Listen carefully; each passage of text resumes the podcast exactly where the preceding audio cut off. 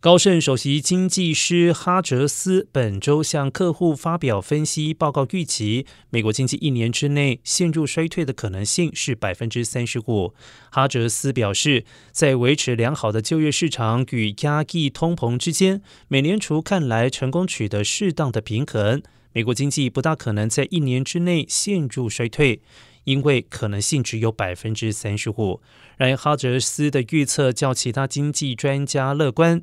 华尔街日报最近进行的调查反映，经济学家相信陷入衰退的可能性为百分之六十三，而彭博调查得出的可能性更高达百分之百。